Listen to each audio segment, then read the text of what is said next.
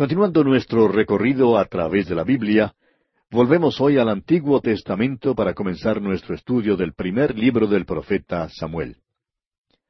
Los dos libros de Samuel se clasifican como uno solo en el canon judío y deben ser considerados como tal. En la Biblia Vulgata Latina aparecen como los dos primeros de los cuatro libros de los reyes. Nuestro título identifica el nombre de Samuel con estos primeros dos libros históricos. Esto no es porque él sea el escritor, aunque nosotros creemos que Samuel es el escritor de una buena porción de este libro. Es más bien porque su extraordinaria biografía es presentada al comienzo, y él figura prominentemente como la persona que Dios usó para ungir a los dos primeros reyes de Israel, es a saber, Saúl y David. Samuel entonces es considerado el escritor del primer libro de Samuel hasta el capítulo 25, el cual registra su muerte. Aparentemente Natán y Gad terminaron la escritura de estos libros. Nos enteramos de esto por lo que dice el capítulo diez, versículo veinticinco de este primer libro de Samuel, donde leemos Samuel recitó luego al pueblo las leyes del reino y las escribió en un libro el cual guardó delante de Jehová, y envió Samuel a todo el pueblo, cada uno a su casa. Y también en el primer libro de Crónicas, capítulo veintinueve, versículo veintinueve, dice, Y los hechos del rey David, primeros y postreros, están escritos en el libro de las crónicas de Samuel Vidente, en las crónicas del profeta Natán y en las crónicas de Gad Vidente. Los libros de Samuel contienen muchos aspectos familiares. Leemos del surgimiento del reino de Israel. Tenemos también la historia de Ana y su hijito Samuel. Se nos narra igualmente en estos libros la historia de David y Goliat, y la inusitada y conmovedora amistad de David y Jonatán. Vemos asimismo el relato de la visita del rey Saúl a la adivina de Endor y el capítulo siete de Segunda Samuel, uno de los grandes capítulos de la palabra de Dios, nos da el pacto de Dios con David. Por último encontramos la historia del gran pecado de David con Betsabé y la rebelión de su hijo Absalón. En el libro de los jueces vimos cómo Dios usó a gente insignificante, muchos de los cuales tenían serias fallas o defectos, sus historias constituyen un gran aliento para los que hoy somos gente insignificante. Sin embargo, en el primero y el segundo libro de Samuel, vamos a conocer algunos personajes verdaderamente sobresalientes, como Ana, Elí, Samuel, Saúl, Jonatán y David. Vamos a familiarizarnos con cada uno de ellos al avanzar en nuestro estudio de estos libros. Hay tres tópicos que pueden considerarse como temas de los libros primero y segundo de Samuel. La oración es el primero. El primer libro de Samuel abre con una oración, y el segundo libro de Samuel concluye con una oración. Y hay una gran cantidad de oración entre los dos libros. Un segundo tema es el surgimiento del reino. Tenemos en estos libros el registro del cambio de gobierno de Israel de una teocracia a un reino. De gran significación también es el pacto de Dios con David que se nos da en el segundo libro de Samuel capítulo siete. Ahora el tercer tema es el comienzo del oficio de profeta. El profeta es el personaje que se destaca en estos dos libros. Cuando Israel era una teocracia, Dios obraba por medio del sacerdocio. Sin embargo, cuando los sacerdotes fracasaron y un rey fue ungido, Dios hizo a un lado a los sacerdotes y levantó a los profetas como sus mensajeros. Notaremos que para la nación de Israel esto resultó en deterioro antes que en mejoramiento. El surgimiento del reino es de particular importancia. Los dos libros de Samuel presentan el origen de este reino, el cual continúa como un asunto muy importante tanto a través del Antiguo como del Nuevo Testamento. El primer mensaje del Nuevo Testamento fue el mensaje de Juan el Bautista, quien dijo, allá en Mateo 3.2, Arrepentíos, porque el reino de los cielos se ha acercado.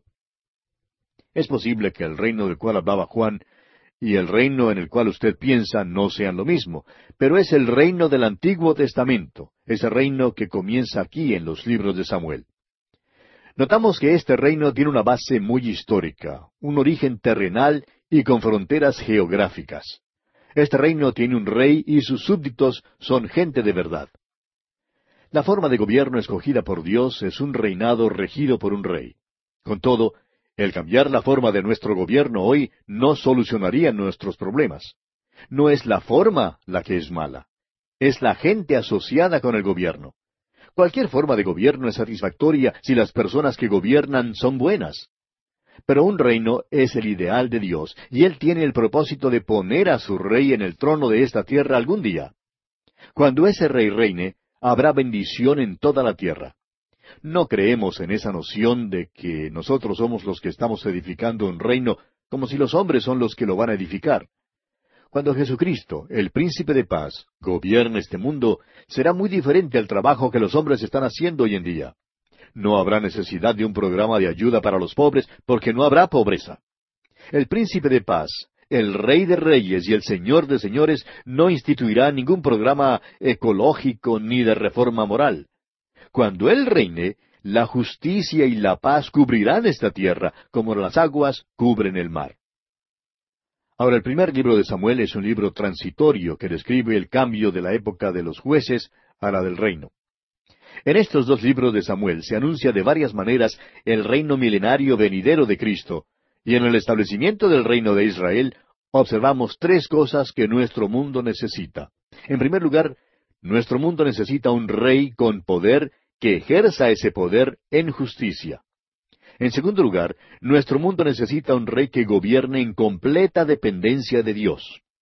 Y en tercer lugar, nuestro mundo necesita un rey que gobierne en completa obediencia a Dios. El Señor Jesucristo, el Rey de Reyes que viene, es exactamente aquel a quien el mundo tan desesperadamente necesita hoy en día.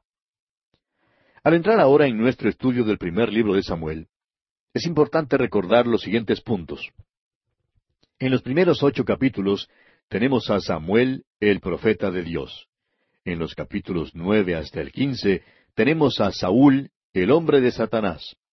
Por último, en los capítulos dieciséis al treinta y uno tenemos un contraste entre David, el hombre de Dios, y Saúl, quien como ya dijimos representa al hombre de Satanás. Y bien, estamos ahora sí listos para entrar en el primer capítulo de este primer libro de Samuel. En este primer capítulo tenemos a Elcana y sus dos mujeres. Tenemos también la oración de Ana, el nacimiento de Samuel y su presentación al Señor. Este primer libro de Samuel principia con el llanto de una mujer piadosa. Mientras el pueblo pide un rey, Ana pide un niño. Dios edifica el trono sobre el llanto de una mujer. Cuando la mujer toma su puesto exaltado, Dios le edifica un trono. El sumo sacerdote Elí cree que Ana está ebria al observarla mientras ella ora a Jehová delante del tabernáculo en Silo. Cuando él descubre su verdadera ansiedad por tener un niño, la bendice. Más tarde, Ana da a luz a su hijo Samuel y se lo trae a Elí para cumplir su voto. Comencemos pues leyendo los primeros dos versículos de este capítulo uno del primer libro de Samuel. Hubo un varón de Ramataim, de Sofim, del monte de Efraín, que se llamaba Elcana, hijo de Jeroam, hijo de Eliú, hijo de Tou, hijo de Suf Efrateo. Y tenía él dos mujeres.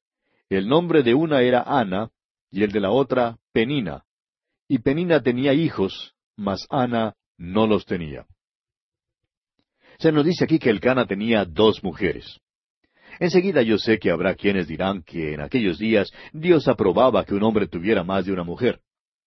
Sin embargo, si usted lee con cuidado el relato, notará que Dios no aprobaba el hecho de que el Cana tuviera dos mujeres.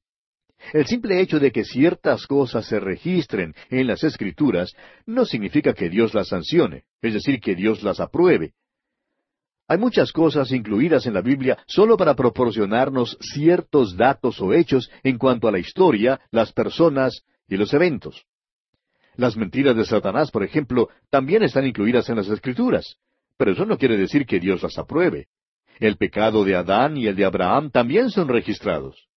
Dios mostró su desaprobación cuando Abraham tomó la sierva Agar como su segunda mujer.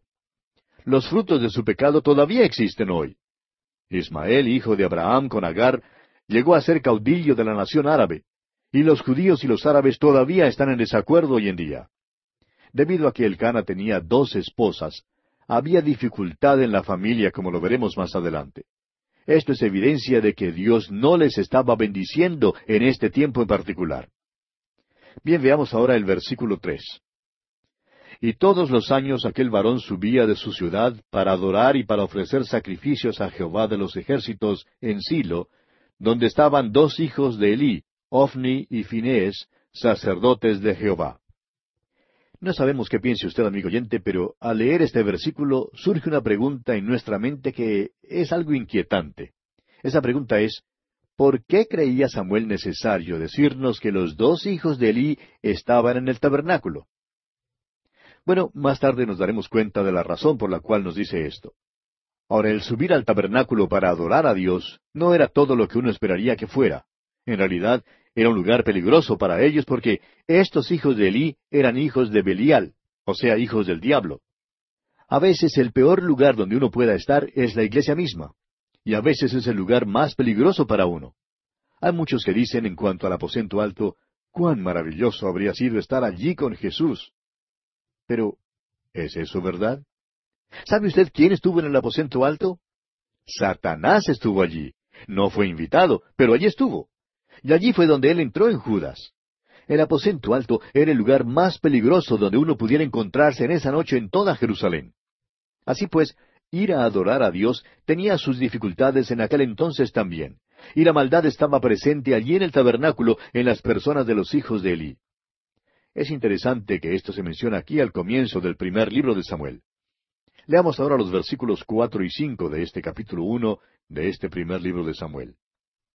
Y cuando llegaba el día en que el Cana ofrecía sacrificio, daba a Penina su mujer, a todos sus hijos y a todas sus hijas, a cada uno su parte. Pero a Ana daba una parte escogida, porque amaba a Ana, aunque Jehová no le había concedido tener hijos. El Cana daba más a Ana que lo que le daba a su otra esposa y a todos sus hijos. ¿Por qué? Porque amaba a Ana. Ahora el Señor no le había concedido tener hijos. Y dice aquí el versículo seis, y su rival la irritaba, enojándola y entristeciéndola, porque Jehová no le había concedido tener hijos. Ahora, ¿quién era el adversario de Ana que se menciona aquí? Era Penina, amigo oyente, la otra esposa del Cana. No se hablaban ni tenían un lugar muy feliz. ¿Quién le ha dicho a usted, amigo oyente, que Dios aprueba que un hombre tenga dos mujeres? Creemos que Dios no lo aprueba de ninguna manera. Había dificultades en la familia y no tenían ningún consejero a quien acudir para ayuda. Ana era probablemente una de las personas más miserables en el mundo en ese tiempo, pero aquí vemos que ella acude a Dios en oración. Y continuemos leyendo los versículos siete al once de este capítulo uno del primer libro de Samuel. Así hacía cada año, cuando subía a la casa de Jehová, la irritaba así, por lo cual Ana lloraba y no comía. Y el Cana su marido le dijo, Ana, ¿por qué lloras? ¿Por qué no comes? ¿Y por qué está afligido tu corazón? ¿No te soy yo mejor que diez hijos? Y se levantó Ana después que hubo comido y bebido en Silo, y mientras el sacerdote Elí estaba sentado en una silla junto a un pilar del templo de Jehová, ella con amargura de alma oró a Jehová y lloró abundantemente. E hizo voto diciendo, Jehová de los ejércitos, si te dignares mirar a la aflicción de tu sierva, y te acordares de mí, y no te olvidares de tu sierva, sino que dieres a tu sierva un hijo varón, yo lo dedicaré a Jehová todos los días de su vida, y no pasará navaja sobre su cabeza. Ahora la expresión ella con amargura de alma en el versículo diez, describe el profundo dolor que ella sentía porque no tenía un hijo. De modo que pidió un hijo y prometió a Dios dos cosas si le era concedida su petición.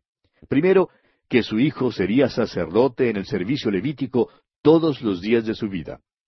Y segundo, que ella le haría nazareo, o sea, un hombre separado para el servicio de Dios. Ahora observe usted lo que ocurre aquí en los versículos doce y trece. Mientras ella oraba largamente delante de Jehová, Elí estaba observando la boca de ella. Pero Ana hablaba en su corazón y solamente se movían sus labios y su voz no se oía. Y Elí la tuvo por ebria. Elí era el sumo sacerdote y le llama la atención esta mujer que llega al tabernáculo y se pone a orar. Observa su boca y ve que mueve los labios, pero no oye ninguna palabra. Tampoco puede leer el movimiento de los labios para saber qué es lo que está diciendo. Ahora fíjese usted en su reacción, la cual nos da una idea en cuanto a las condiciones de aquel entonces. Los hijos de Elí bebían y se embriagaban, y Elí lo sabía, pero nunca tomó medida alguna. Es que era un padre indulgente. Ahora, cuando Ana oró con tal fervor de corazón, Elí creía que estaba ebria. ¿Sabe usted por qué, amigo oyente? Porque otros habían llegado ebrios a la casa del Señor.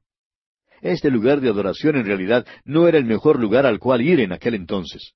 Y dicen los versículos catorce y quince, Entonces le dijo Elí, ¿Hasta cuándo estarás ebria? Digiere tu vino. Y Ana le respondió diciendo, No, señor mío, yo soy una mujer atribulada de espíritu. No he bebido vino ni sidra, sino que he derramado mi alma delante de Jehová. Hoy en día ya no escuchamos oraciones como esta de Ana, ¿verdad? Permítanos una pregunta, amigo oyente. ¿Creerían otros que usted está ebrio por su manera de orar? Ahora Ana, no queriendo que Elí recibiera una mala impresión, continúa diciéndole aquí en los versículos 16 al 18, No tengas a tu sierva por una mujer impía, porque por la magnitud de mis congojas y de mi aflicción he hablado hasta ahora. Elí respondió y dijo, Ve en paz, y el Dios de Israel te otorgue la petición que le has hecho. Y ella dijo, Halle tu sierva gracia delante de tus ojos.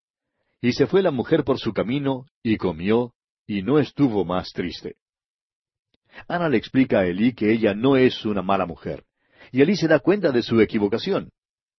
Ana entonces se siente grandemente aliviada después de elevar su oración y de hablar con Elí, y regresa al lugar donde se aloja para terminar su comida, la cual al parecer había interrumpido para poder ir hasta el tabernáculo a pedir a Dios un hijo. Leamos ahora el versículo veinte de este capítulo uno del primer libro de Samuel. Aconteció que al cumplirse el tiempo, después de haber concebido Ana, dio a luz un hijo, y le puso por nombre Samuel, diciendo, por cuanto lo pedía Jehová. Como decíamos hace un momento, este primer libro de Samuel principia con el llanto de una mujer piadosa. Mientras el pueblo pide un rey, Ana pide un niño. Dios edifica el trono sobre el llanto de una mujer. Cuando una mujer toma su puesto exaltado, Dios le edifica un trono. ¿Cómo contrasta esto con nuestra sociedad contemporánea, amigo oyente? En cierta ocasión, mi esposa y yo regresábamos a casa después de un servicio en nuestra iglesia. Al avanzar por una de las calles de la ciudad, vimos una cartelera grande de aquellas que se usan para hacer publicidad a diversos productos. En esa cartelera había la fotografía de un bebé hermoso y sonriente. Lo que nos llamó la atención y hasta nos sacudió fue la leyenda que había debajo de la fotografía del bebé. La leyenda decía, Mátelo ahora y es asesinato. Mátelo antes de nacer y es aborto. Ahora no pensamos abordar este tema del aborto aquí porque en realidad no es mi prerrogativa abordarlo, pero ¿qué contraste hay entre Ana quien quería tener un niño, y tantas mujeres hoy en día que no quieren tener a sus hijos y optan por deshacerse de ellos por medio del método diabólico del aborto. Entendemos que puede haber alguna excepción, pero esa excepción debe ser determinada por una consulta experta y científica. El caso en nuestros días es que la gente quiere pecar, pero no está dispuesta a pagar las consecuencias de su pecado. Mi posición es que cuando la gente peca, debe llevar el fruto de su pecado.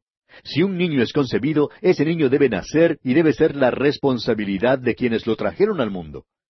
La gente está tratando a toda costa de escaparse del fruto de su pecado.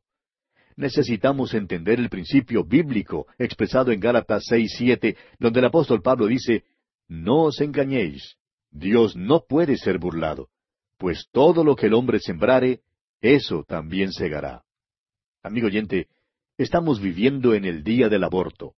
Ana vivió en un día cuando ella deseaba un hijo varón y ella dedicó ese hijo al Señor. Sobre su llanto Dios edificó un reino.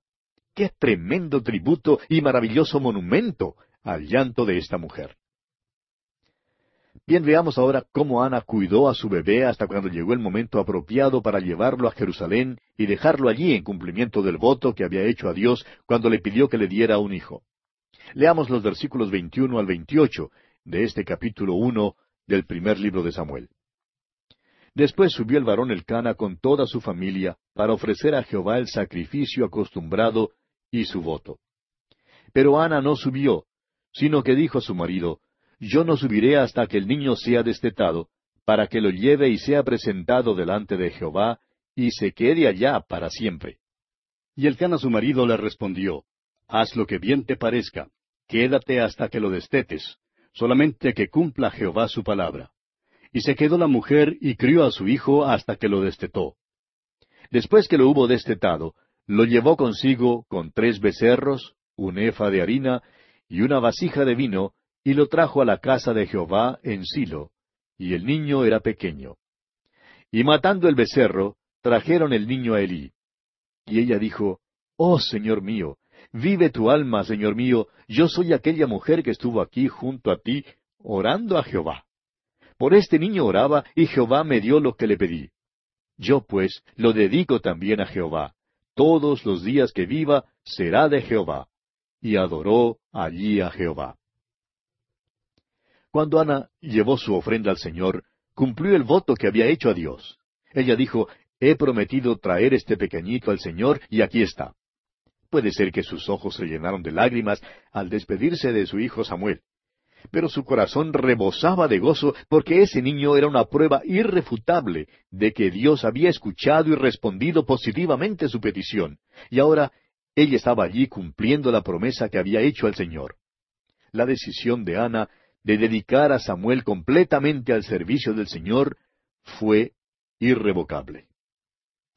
Y así, amigo oyente, llega a su fin nuestro estudio de este capítulo uno del primer libro de Samuel.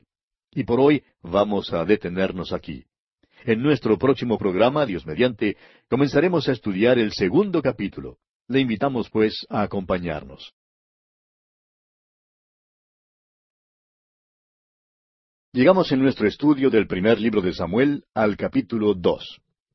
En este capítulo tenemos el cántico de gratitud de Ana el pecado de los hijos de Elí, el ministerio de Samuel. Mediante la bendición de Elí, Ana es más prolífica. Elí reprocha a sus hijos y finalmente tenemos una profecía contra la casa de Elí. Ahora veremos aquí que la oración de acción de gracias de Ana es profética al mencionar ella por primera vez al Mesías en el versículo diez. Veremos también que los hijos de Elí son malos y no son dignos de servir como sacerdotes. Un profeta anónimo amonesta a Elí que su linaje será terminado como sacerdote y que Dios levantará a un sacerdote fiel, de acuerdo con el versículo 25. Ahora el versículo 26 es interesante porque las palabras iba creciendo y era acepto delante de Dios y delante de los hombres fueron dichas solamente en cuanto a Samuel y a Jesús. Comencemos pues considerando la oración profética de Ana. Esta es una de las grandes oraciones de la Escritura. Leamos el primer versículo de este capítulo dos del primer libro de Samuel. Y Ana oró y dijo, Mi corazón se regocija en Jehová, mi poder se exalta en Jehová. Mi boca se ensanchó sobre mis enemigos, por cuanto me alegré en tu salvación. Aquí Ana habla de su poder, pero quiere decir su poder en el Señor. Se regocija en el hecho de que Dios le haya dado un hijo es victoriosa sobre los que se burlaban de ella por ser estéril y se regocija en su salvación. Había conocido una salvación presente.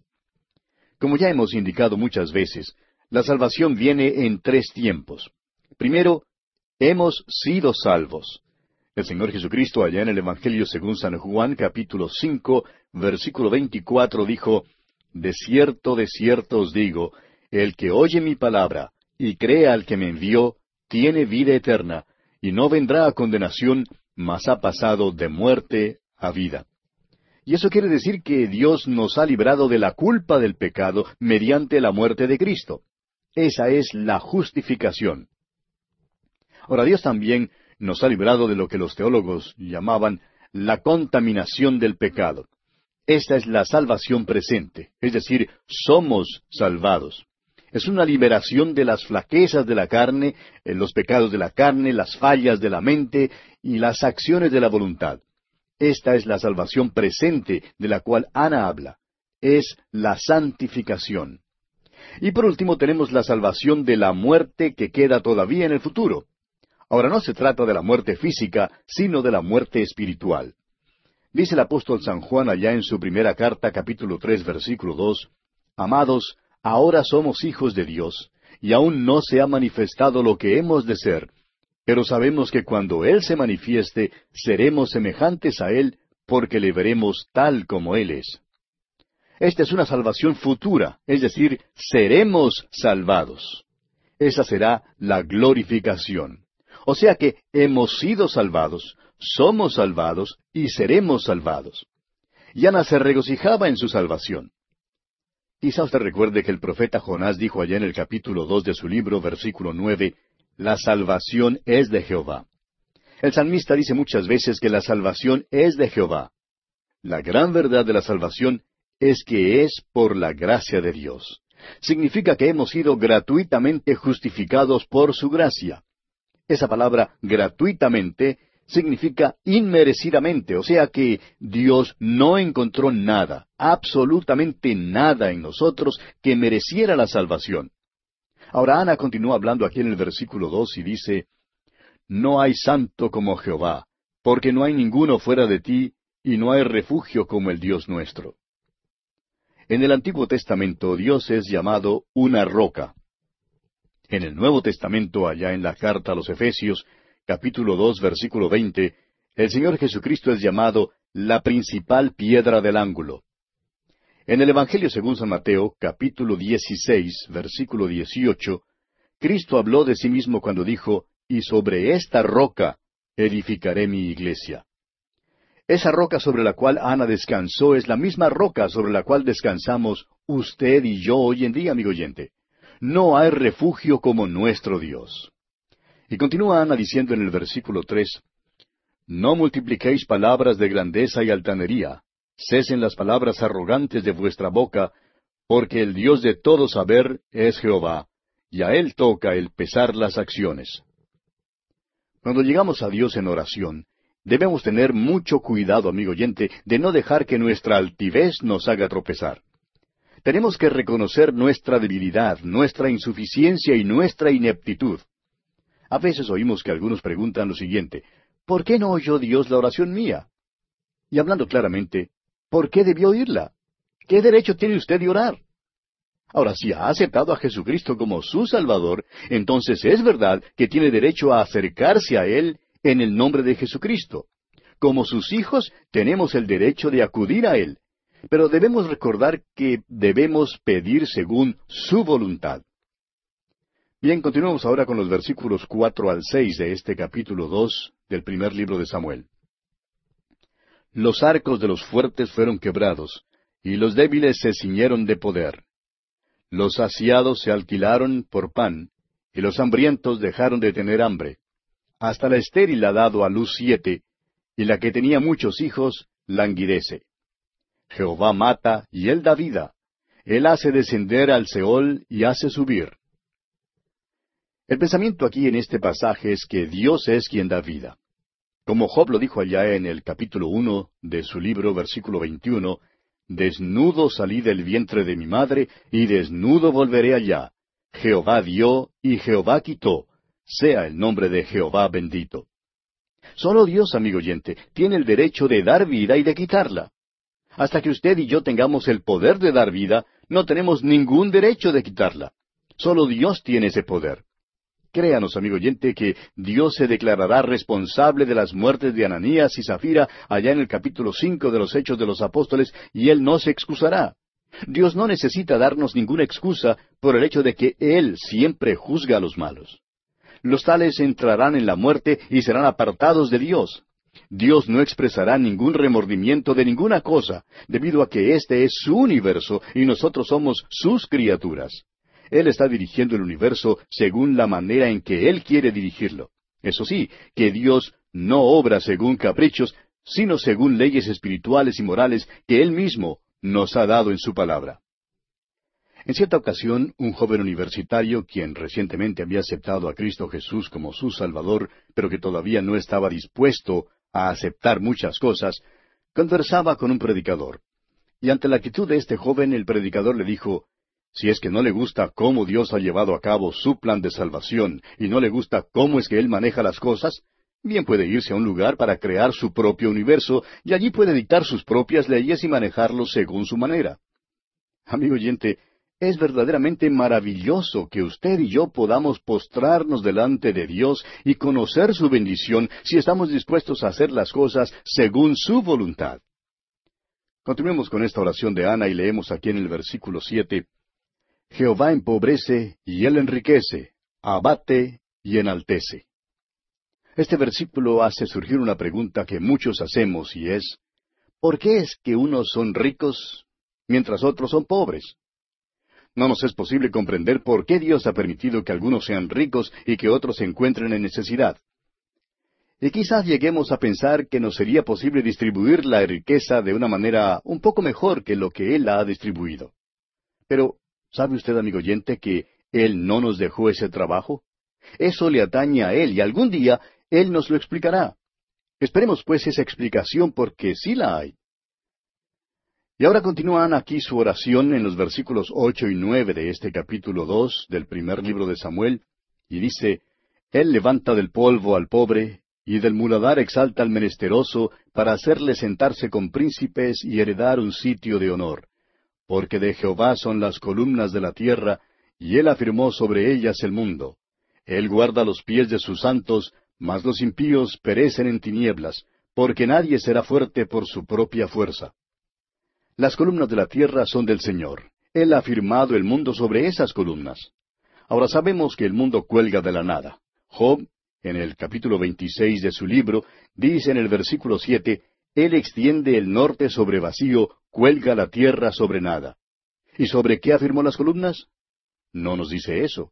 Pero por otra parte, este versículo nos dice que el hombre por su propio esfuerzo, por su propio poder y fuerza, nunca puede llevar a cabo nada para Dios. Y hoy en día tenemos que reconocer ese hecho, amigo oyente. Es sólo lo que hacemos mediante el poder del Espíritu Santo lo que valdrá. Necesitamos aprender a depender de Él y a descansar en Él. Veamos ahora el versículo diez de este capítulo dos del primer libro de Samuel. Delante de Jehová serán quebrantados sus adversarios, y sobre ellos tronará desde los cielos. Jehová juzgará los confines de la tierra, dará poder a su rey, y exaltará el poderío de su ungido. Este es uno de los grandes versículos de la Escritura, y el primero que usa la palabra que significa Mesías. La palabra ungido es la palabra para Mesías.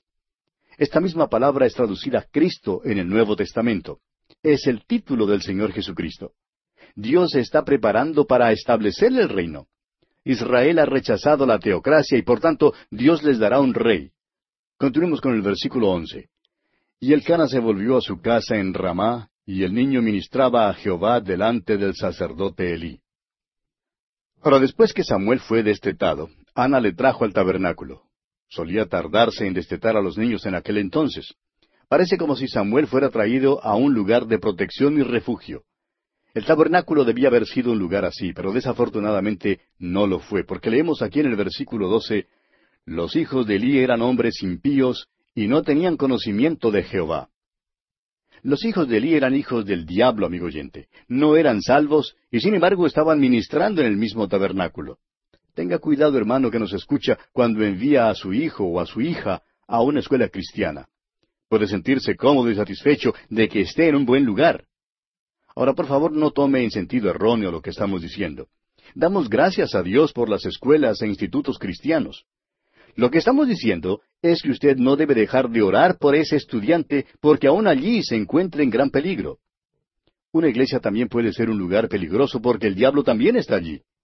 Recuerde usted que Satanás también estuvo en el aposento alto cuando Cristo celebró la última cena con sus discípulos. Esa noche, ese aposento era el lugar más peligroso en toda Jerusalén porque el diablo estaba allí. Debemos orar mucho por nuestros hijos que asisten a las escuelas cristianas, por nuestra juventud en los institutos bíblicos y seminarios, y por nuestros mismos compañeros de iglesia. Todos necesitan nuestras oraciones. Están en un lugar peligroso, amigo oyente. Ahora, según indica este pasaje, el pequeño Samuel está en un lugar peligroso, pero podemos estar seguros que su madre continuará orando por él. Fíjese usted lo que ocurre en el tabernáculo. Leamos los versículos trece hasta el dieciséis de este capítulo dos del primer libro de Samuel. Y era costumbre de los sacerdotes con el pueblo que cuando alguno ofrecía sacrificio, venía el criado del sacerdote mientras se cocía la carne, trayendo en su mano un garfio de tres dientes, y lo metía en el perol, en la olla, en el caldero o en la marmita, y todo lo que sacaba el garfio, el sacerdote lo tomaba para sí. De esta manera hacían con todo israelita que venía a Silo. Asimismo, antes de quemar la grosura, venía el criado del sacerdote y decía al que sacrificaba, Da carne que asar para el sacerdote, porque no tomará de ti carne cocida, sino cruda. Y si el hombre le respondía, Quemen la grosura primero, y después toma tanto como quieras, él respondía, No, sino dámela ahora mismo, de otra manera yo la tomaré por la fuerza. Los israelitas traían sus sacrificios al tabernáculo, y los hijos de Elí, en lugar de ofrecerlos a Dios como debían hacerlo, se los guardaban para sí. Se guardaban la mejor parte del animal de sacrificio para ellos mismos y no la ofrecían al Señor. Eran completamente fraudulentos en el servicio del Señor. Continuemos con el versículo 17. Era pues muy grande delante de Jehová el pecado de los jóvenes, porque los hombres menospreciaban las ofrendas de Jehová. Ese fraude resultó en que muchos se alejaran de Dios. Los israelitas vieron lo que hacían los hijos de Elí en el tabernáculo, y en lugar de acercarse más al Señor, se iban alejando más y más. Hermano que nos escucha, necesitamos cuidar de nuestro vivir y de cómo dirigimos las iglesias. Esta idea de hacerse de la vista gorda, tratando de encubrir el pecado en la iglesia, simplemente hace que se alejen los hermanos y los inconversos. Esa es una de las principales razones por las cuales nuestros jóvenes protestan hoy en día. No es difícil encontrar a jóvenes que hayan acudido a Cristo y le hayan aceptado como su Salvador personal. Y si usted habla con ellos, podrá darse cuenta de sus aspiraciones, de sus deseos, de su interés por trabajar para la obra de Dios. Sin embargo, es perturbador que muchos de ellos, aun después de aceptar a Cristo, continúan contrarios a la iglesia organizada, debido a la hipocresía que ven en ella. No seamos, pues, como los hijos de Elí. No pongamos una piedra de tropiezo ante el mundo. Consideremos ahora al niño Samuel en el tabernáculo. Leamos los versículos 18 y 19 de este capítulo 2 del primer libro de Samuel. Y el joven Samuel ministraba en la presencia de Jehová, vestido de un efod de lino. Y le hacía su madre una túnica pequeña, y se la traía cada año, cuando subía con su marido para ofrecer el sacrificio acostumbrado. Aunque Samuel se criaba bajo la influencia de los hijos fraudulentos de Elí, hay una cosa tierna que ocurre aquí. Ana ama a su niño. Había prometido dedicárselo al Señor y cumplió su palabra. Y vemos aquí que cada año le hacía una túnica y se la traía. No hay nada que sea tan tierno y amante como esto, amigo oyente. Yo creo que una de las cosas que nos ha dado más alegría a mi esposa y a mí ha sido el poder escoger y comprar ropita para los niños, un pantaloncito, una camisita, en fin, nada nos ha sido tan satisfactorio como eso. Avancemos ahora con los versículos veinte y veintiuno de este capítulo dos del primer libro de Samuel. Y Elí bendijo a Elcana y a su mujer diciendo, Jehová te dé hijos de esta mujer en lugar del que pidió a Jehová. Y se volvieron a su casa. Y visitó Jehová a Ana, y ella concibió y dio a luz tres hijos y dos hijas, y el joven Samuel crecía delante de Jehová. Dios bendijo a Ana. Ella tuvo cinco hijos más, pero nunca se olvidó de Samuel durante todos esos años. Cada año le hacía una tónica pequeña, y a pesar del ambiente malo del tabernáculo, Samuel crecía delante de Jehová. Y pasamos ahora a considerar cómo Elí reprocha a sus hijos y Dios los juzga. Leamos el versículo 22. Pero Elí era muy viejo, y oía de todo lo que sus hijos hacían con todo Israel, y cómo dormían con las mujeres que velaban a la puerta del tabernáculo de reunión. Elí era un padre indulgente, de una piedad sin carácter, que no había hecho caso de los pecados de sus hijos. Fíjese usted en esta moralidad crasa que se lee aquí, cómo dormían con las mujeres que velaban a la puerta del tabernáculo de reunión. Se habla mucho hoy en día en cuanto a lo que llaman la nueva moralidad. En realidad, amigo oyente, no es nada nuevo. Ni siquiera era nuevo en los días de los hijos de Elí. Data del tiempo anterior al diluvio. Y dice el versículo 23, y les dijo, ¿por qué hacéis cosas semejantes? porque yo oigo de todo este pueblo vuestros malos procederes. Las acciones de los hijos de Elí eran un gran escándalo público en Israel, pero todo lo que hacía Elí era darles un reproche leve. Sigamos adelante con el versículo 24. No, hijos míos, porque no es buena fama la que yo oigo, pues hacéis pecar al pueblo de Jehová. El pueblo hacía según lo que hacían los sacerdotes. Los hijos de Elí hacían pecar al pueblo. En lugar de tomar medidas positivas para remediar la situación, Elí les reprocha suavemente. Era un padre bastante indulgente. Continuemos con los versículos 25 y 26 de este capítulo 2 del primer libro de Samuel. Si pecar el hombre contra el hombre, los jueces le juzgarán. Mas si alguno pecare contra Jehová, ¿quién rogará por él? Pero ellos no oyeron la voz de su padre, porque Jehová había resuelto hacerlos morir. Y el joven Samuel iba creciendo y era acepto delante de Dios y delante de los hombres. Aun en este ambiente malsano, Samuel, quien había sido dedicado a Dios y quien era respaldado por el interés y la oración de su madre, crecía en gracia para con Dios y los hombres. Esto, según Proverbios capítulo tres, versículo tres, era el resultado directo del acatamiento a la ley de Dios. También notamos al comenzar este estudio que la Biblia solo menciona a Samuel y a Jesucristo como creciendo en gracia para con Dios y los hombres. Los próximos versículos nos dicen que Dios envió un profeta al viejo Elí, el cual le informó que Dios había terminado con él como sumo sacerdote. Leamos los versículos 27 al 29 de este capítulo 2 del primer libro de Samuel. Y vino un varón de Dios a Elí y le dijo, Así ha dicho Jehová, ¿no me manifesté yo claramente a la casa de tu padre cuando estaban en Egipto en casa de Faraón? Y yo le escogí por mi sacerdote entre todas las tribus de Israel, para que ofreciese sobre mi altar y quemase incienso, y llevase efod delante de mí, y di a la casa de tu padre todas las ofrendas de los hijos de Israel. ¿Por qué habéis hollado mis sacrificios y mis ofrendas que yo mandé ofrecer en el tabernáculo, y has honrado a tus hijos más que a mí, engordándoos de lo principal de todas las ofrendas de mi pueblo Israel? Este hombre le dijo a Elí que el oficio de sumo sacerdote terminaría para él y su linaje. Ya Dios no obraría por medio del sacerdote. En lugar de él, Dios ahora levantaría profetas. El primero iba a ser Samuel, y él ministraría para el Señor, y su oficio sería el de profeta. Y leemos aquí en el versículo treinta, Por tanto, Jehová el Dios de Israel dice, Yo había dicho que tu casa y la casa de tu padre andarían delante de mí perpetuamente, mas ahora ha dicho Jehová, Nunca yo tal haga, porque yo honraré a los que me honran, y los que me desprecian serán tenidos en poco. Este versículo nos recuerda que debemos tener mucho cuidado de honrar a Dios en nuestras vidas. En el Salmo 107, versículos 1 y 2 leemos, Alabad a Jehová, porque Él es bueno, porque para siempre es su misericordia. Díganlo los redimidos de Jehová, los que ha redimido del poder del enemigo. Hoy en día, amigo oyente, hace falta que los redimidos del Señor lo digan. Leamos ahora los versículos 31 al 34 de este capítulo 2 del primer libro de Samuel. He aquí vienen días en que cortaré tu brazo y el brazo de la casa de tu padre, de modo que no haya anciano en tu casa. Verás tu casa humillada, mientras Dios colma de bienes a Israel, y en ningún tiempo habrá anciano en tu casa. El varón de los tuyos que yo no corte de mi altar, será para consumir tus ojos y llenar tu alma de dolor, y todos los nacidos en tu casa morirán en la edad viril.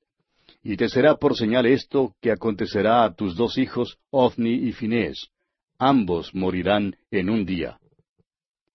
Todas las cosas que se mencionan en estos versículos sucedieron. El versículo 31 se refiere a los sacerdotes que fueron muertos en Nob. Los versículos 32 y 33 predicen la deposición y la pobreza consiguiente de Abiatar. Al seguir nuestro estudio del primer libro de Samuel, veremos que estas cosas sucederán. Leamos ahora el versículo 35. Y yo me suscitaré un sacerdote fiel, que haga conforme a mi corazón y a mi alma, y yo le edificaré casa firme, y andará delante de mí ungido todos los días. Ahora, ¿de quién habla este versículo? Por supuesto que habla del Señor Jesucristo. En la oración de Ana usted recordará que Él es mencionado como Rey, el Mesías que ha de venir. Ha sido mencionado ya por Moisés como profeta, y ahora aquí en el primer libro de Samuel es mencionado como sacerdote. El Señor Jesucristo es profeta, sacerdote y rey. Él es el único que ha llenado todos estos oficios. Y así, amigo oyente, concluimos nuestro estudio de este capítulo dos del primer libro de Samuel. Proseguiremos con más de este interesante libro en nuestro próximo programa.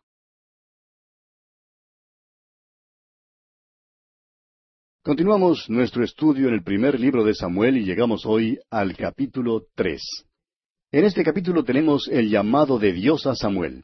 Dios habla con Samuel en cuanto a la destrucción de la casa de Elí, y el prestigio de Samuel crece. Esta historia del llamamiento de Samuel como profeta sacerdote parece que por costumbre la usamos como una bonita historia para los niños.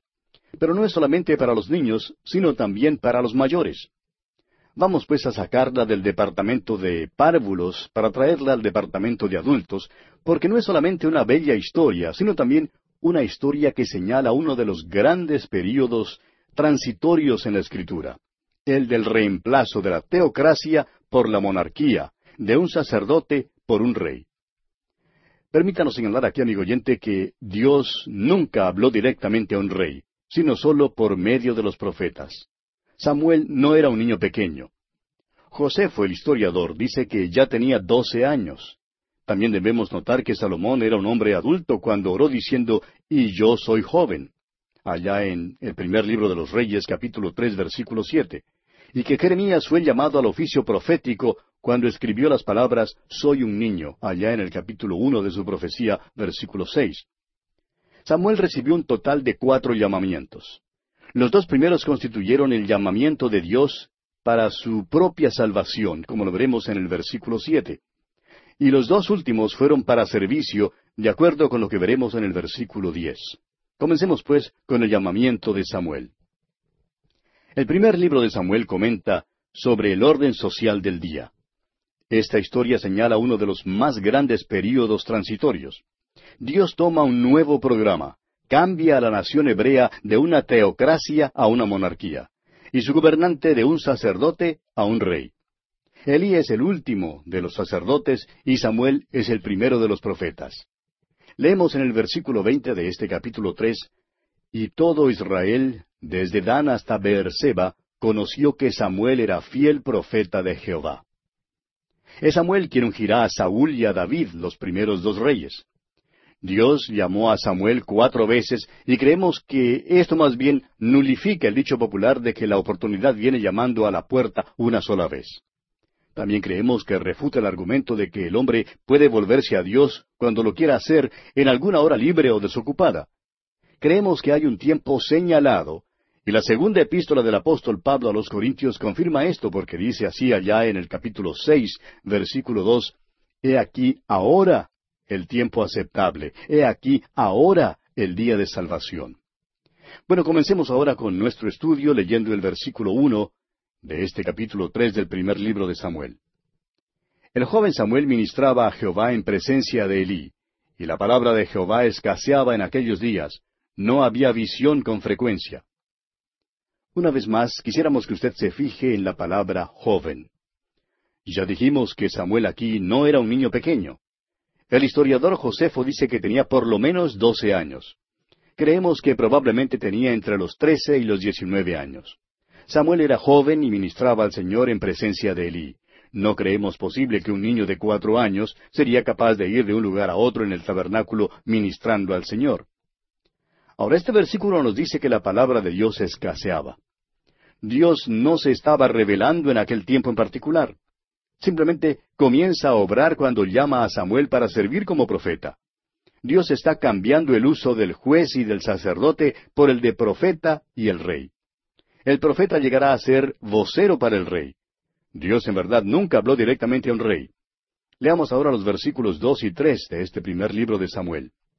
Y aconteció un día que estando Elí acostado en su aposento, cuando sus ojos comenzaban a oscurecerse, de modo que no podía ver, Samuel estaba durmiendo en el templo de Jehová, donde estaba el arca de Dios, y antes que la lámpara de Dios fuese apagada, ahora era el deber de los sacerdotes cuidar la lámpara en el tabernáculo. Su responsabilidad era echarle aceite y ver que continuara encendida. El sumo sacerdote tenía la libertad de ejercer todas las funciones de los sacerdotes, pero Elí ya era viejo y su vista se había obscurecido, de modo que dejó que la lámpara se apagara. Y leemos en los versículos cuatro y cinco, Jehová llamó a Samuel, y él respondió, heme aquí. Y corriendo luego a Elí dijo, heme aquí, ¿para qué me llamaste? Y Elí le dijo, Yo no he llamado, vuelve y acuéstate. Y él se volvió y se acostó. Elí creía que Samuel estaba soñando y le mandó que se fuera a acostar otra vez. Ahora el versículo seis dice, Y Jehová volvió a llamar otra vez a Samuel. Y levantándose Samuel, vino a Elí y dijo, Heme aquí, ¿para qué me has llamado? Y él dijo, Hijo mío, yo no he llamado, vuelve y acuéstate. Debemos notar aquí que las dos primeras llamadas de Dios a Samuel constituyeron llamadas para salvación. Dios llamó a Samuel cuatro veces, y las dos últimas llamadas eran para servicio. Ahora el versículo siete de este primer libro de Samuel dice, Y Samuel no había conocido aún a Jehová, ni la palabra de Jehová le había sido revelada. Ve usted, Samuel no conocía al Señor. Dios le estaba llamando para salvación. ¿Cuál es la edad de la responsabilidad? Cualquiera que sea, mi oyente, Samuel la había alcanzado y Dios ahora le hará responsable. Según el libro de Números, un hombre podía salir a la guerra cuando cumplía los veinte años. Los levitas no comenzaban su servicio sino hasta cuando tuvieran veinticinco años, y los sacerdotes comenzaban a servir a la edad de treinta años. No tenemos pues ninguna idea de cuántos años Samuel tenía aquí. Después del éxodo de Egipto, los hijos de Israel vagaron por el desierto durante muchos años debido a su incredulidad. Solo aquellos que tenían de veinte años por abajo se les permitió entrar a la tierra prometida. Todos los demás murieron en el desierto, como lo estudiamos allá en el libro de Números, capítulo 14, versículo 29. Dios no hizo responsables a los que tenían menos de veinte años. ¿Constituye entonces la edad de la responsabilidad los veinte años? Bueno, no lo sabemos. Solamente sugerimos que es más de lo que muchos creen que es. Creemos que Samuel tendría entre trece y diecinueve años cuando Dios lo llamó a la salvación. Ahora siempre ha surgido esta pregunta. ¿Habría llamado Dios a Samuel la quinta, la sexta, la séptima o aún la quincuagésima vez? Creemos de todo corazón que hay un tiempo para ser salvo, y parece que también hay un tiempo cuando a uno le es imposible volverse a Dios. Cuando Hermann Goering fue puesto en la prisión, en el tiempo de su juicio, y más tarde cuando iba a ser ejecutado, el capellán de la prisión tuvo una larga entrevista con él. El capellán hizo enfática la necesidad de prepararse para el encuentro con Dios. Durante la conversación, Goering se burló de ciertas verdades bíblicas y rehusó aceptar el hecho de que Cristo murió por los pecadores. Su negación fue una negación consciente del poder de la sangre de Jesucristo. La muerte es la muerte, fue el alma de sus últimas palabras. Al recordarle el capellán de la esperanza de su pequeña hija de verlo allá en el cielo, él contestó, Ella cree de la manera suya y yo de la manera mía. El capellán se sintió muy desalentado cuando se despidió de él. Menos de una hora más tarde, oyó las noticias de que Hermann Goering se había suicidado. Permítanos decirle, amigo oyente, que Dios llamó a este hombre, pero él rehusó su llamado. Es posible que Dios le llame a usted muchas veces, pero al parecer el día llega cuando el corazón del hombre se endurece demasiado como para poder responder. Continuemos ahora leyendo los versículos ocho al diez de este capítulo tres del primer libro de Samuel. Jehová pues llamó la tercera vez a Samuel. Y él se levantó y vino a Elí y dijo, Heme aquí, ¿para qué me has llamado? Entonces entendió Elí que Jehová llamaba al joven. Y dijo Elí a Samuel, Ve y acuéstate, y si te llamare, dirás, Habla Jehová, porque tu siervo oye. Así se fue Samuel, y se acostó en su lugar. Y vino Jehová y se paró, y llamó como las otras veces, Samuel, Samuel. Entonces Samuel dijo, Habla, porque tu siervo oye. Estos versículos contienen la tercera y la cuarta llamada a Samuel. Estas son llamadas para servicio. Usted recordará que así también fue como el Señor llamó a Saulo de Tarso. Leemos allá en el capítulo nueve de los Hechos, versículos tres al cinco, Mas yendo por el camino, aconteció que al llegar cerca de Damasco, repentinamente le rodeó un resplandor de luz del cielo, y cayendo en tierra, oyó una voz que le decía, Saulo, Saulo, ¿por qué me persigues? Él dijo, ¿quién eres, Señor? Y le dijo, Yo soy Jesús a quien tú persigues. Dura cosa te es dar coces contra el aguijón. Amigo oyente, Dios llamó a Saulo, el apóstol Pablo, a la salvación y al servicio al mismo tiempo. Ahora en Proverbios capítulo 29, versículo 1, leemos así, El hombre que reprendido endurece la cerviz, de repente será quebrantado y no habrá para él medicina. No creemos que ahora le sea posible a uno cometer un pecado imperdonable, es decir, que le sea posible hacer algo hoy que mañana Dios no perdone. Pero, ¿quita acaso Dios su gracia? No, amigo oyente, Dios nunca hará eso. Pero al hombre le es posible resistir y rebelarse y rechazar hasta cuando tenga cauterizada la conciencia. Los hombres como Caín, Balaam, Sansón, Coré y Acab, todos llegaron el día cuando volvieron las espaldas a Dios. En el capítulo 24 de los Hechos de los Apóstoles, versículo 25, dice en cuanto a Félix, el procurador romano, ante quien Pablo fue acusado, dice lo siguiente, pero al disertar Pablo acerca de la justicia, del dominio propio y del juicio venidero, Félix se espantó y dijo, Ahora vete, pero cuando tenga oportunidad te llamaré. Y en el capítulo 26 de los Hechos, versículo 28, el rey Agripa le dijo a Pablo, Por poco me persuades a ser cristiano. Amigo oyente, ponga mucha atención a esto. Cristo salvó a un ladrón a fin de que los hombres no desesperaran, pero salvó a uno solo, a fin de que los hombres no presumieran. Consideremos ahora a Samuel como último juez y primer profeta. Leamos los versículos once hasta el catorce de este capítulo tres del primer libro de Samuel. Y Jehová dijo a Samuel, He aquí haré yo una cosa en Israel, que a quien la oyere le retiñirán ambos oídos. Aquel día yo cumpliré contra Elí todas las cosas que he dicho sobre su casa desde el principio hasta el fin, y le mostraré que yo juzgaré su casa para siempre por la iniquidad que él sabe, porque sus hijos han blasfemado a Dios y él no los ha estorbado. Por tanto, yo he jurado a la casa de Elí que la iniquidad de la casa de Elí no será expiada jamás, ni con sacrificios, ni con ofrendas. Cuando Dios dice algo, amigo oyente, es lo mismo como si ya lo hubiera hecho. En el Antiguo Testamento tenemos lo que se ha llamado el tiempo profético. Es un tiempo pasado, pero habla del futuro. Dios habla de las cosas que todavía no han sucedido como si ya hubieran acontecido. Cuando Dios dice que algo pasará, pasará de veras. Dios habla a Samuel en estos versículos y le dice que está por obrar contra la casa de Elí. Continuemos con los versículos quince hasta el veinte ahora. Y Samuel estuvo acostado hasta la mañana y abrió las puertas de la casa de Jehová. Y Samuel temía descubrir la visión a Elí. Llamando pues Elí a Samuel, le dijo, Hijo mío Samuel. Y él respondió, Heme aquí. Y Elí dijo, ¿Qué es la palabra que te habló? Te ruego que no me la encubras. Así te haga Dios y aún te añada si me encubrieres palabra de todo lo que habló contigo. Y Samuel se lo manifestó todo, sin encubrirle nada. Entonces él dijo, Jehová es, haga lo que bien le pareciere.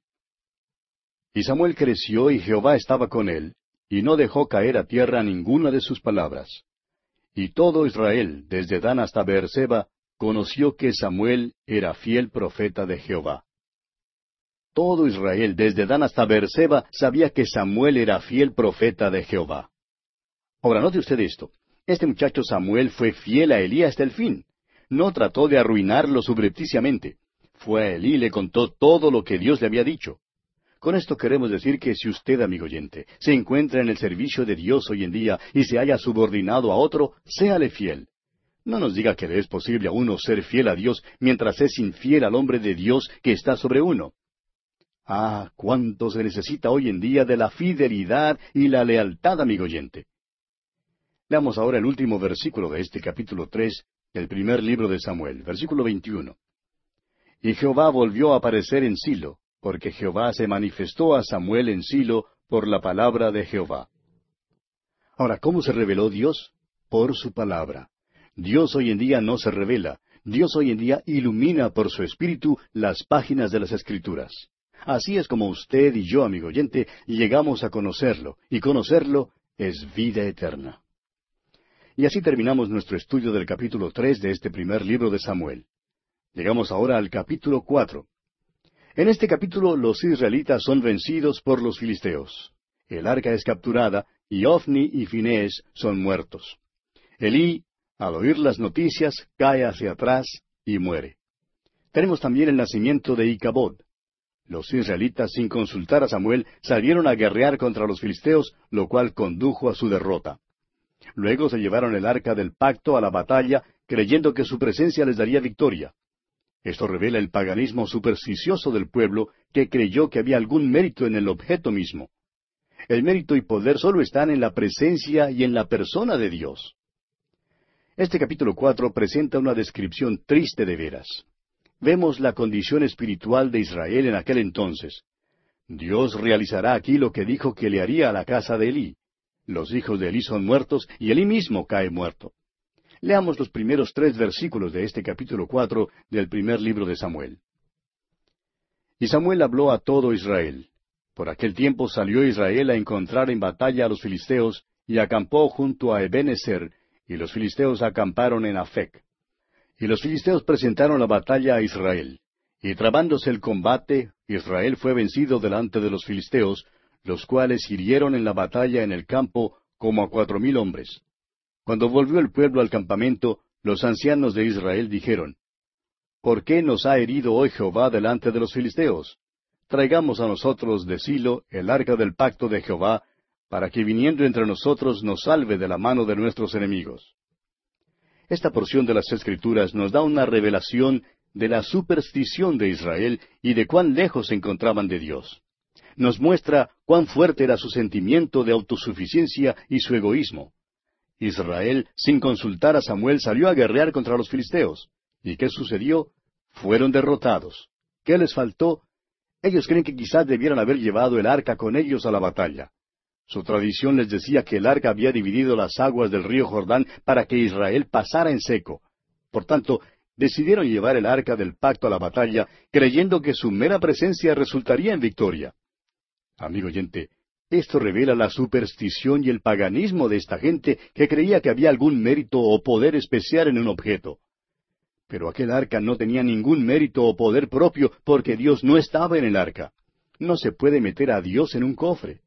El mérito y el poder solo se encuentran en la presencia y en la persona de Dios. En la obra de la Iglesia hoy en día, muchos son tan supersticiosos como aquellos israelitas y creen que Dios está en un cofre. Aún en muchas iglesias que son fieles a Dios hay algunos que dicen, mira este método parece muy bueno para incrementar el número de feligreses. Vamos a guardarlo en una caja. Cuando lo necesitemos, lo podremos sacar y usarlo con resultados seguros. Este método resolverá nuestro problema. Amigo oyente, eso no es ser espiritual. Eso es ser presa de la superstición. El mérito se encuentra en la persona de Cristo Jesús. Para obtenerlo es necesario que estemos con Él. Eso es lo más importante. Continuemos ahora leyendo los versículos cuatro y cinco de este capítulo cuatro del primer libro de Samuel. Y envió el pueblo a Silo, y trajeron de allá el arca del pacto de Jehová de los ejércitos, que moraba entre los querubines, y los dos hijos de Elí, Ofni y Finés, estaban allí con el arca del pacto de Dios. Aconteció que cuando el arca del pacto de Jehová llegó al campamento, todo Israel gritó con tan gran júbilo que la tierra tembló.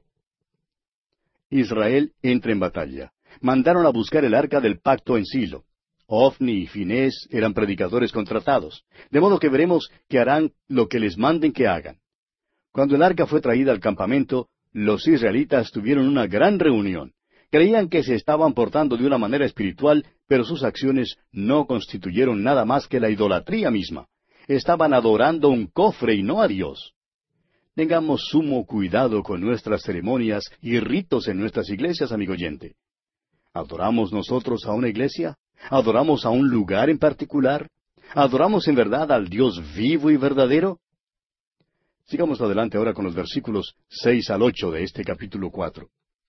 Cuando los filisteos oyeron la voz de júbilo, dijeron, ¿Qué voz de gran júbilo es esta en el campamento de los hebreos? Y supieron que el arca de Jehová había sido traída al campamento. Y los filisteos tuvieron miedo, porque decían, Ha venido Dios al campamento. Y dijeron, Ay de nosotros, pues antes de ahora no fue así. Ay de nosotros, ¿quién nos librará de la mano de estos dioses poderosos? Estos son los dioses que hirieron a Egipto con toda plaga en el desierto. Los filisteos comprendieron que el arca del pacto había llegado al campamento de los israelitas. Y tenían miedo porque decían, ha venido Dios al campamento. Para ellos, ve usted, el arca era un ídolo. Y esto muestra que los filisteos eran a la vez supersticiosos e ignorantes. No sabían que no había ningún mérito en un cofre. Ciertamente eran desconocedores del Dios vivo y verdadero. Pero este temor al arca no duró mucho, como lo veremos ahora en los versículos nueve al once de este capítulo cuatro del primer libro de Samuel.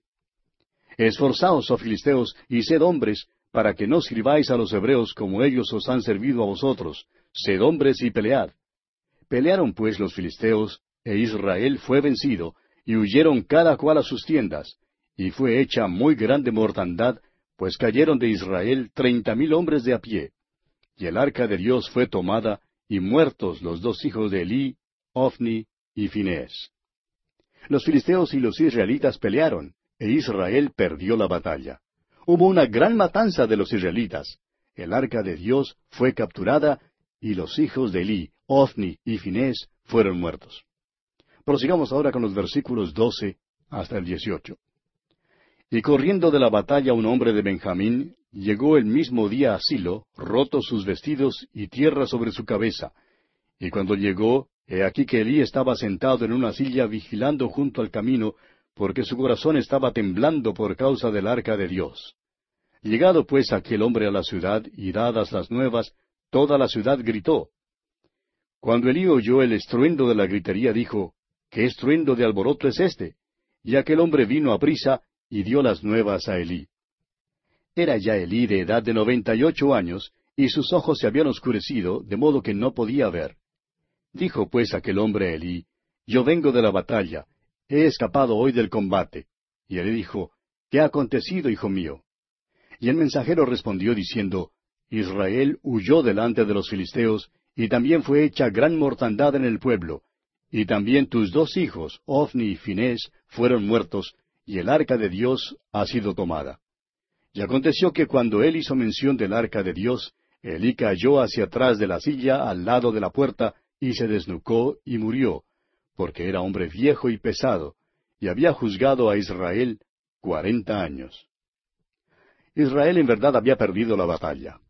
Un hombre de la tribu de Benjamín llegó a la ciudad y les dijo todo lo que había acontecido.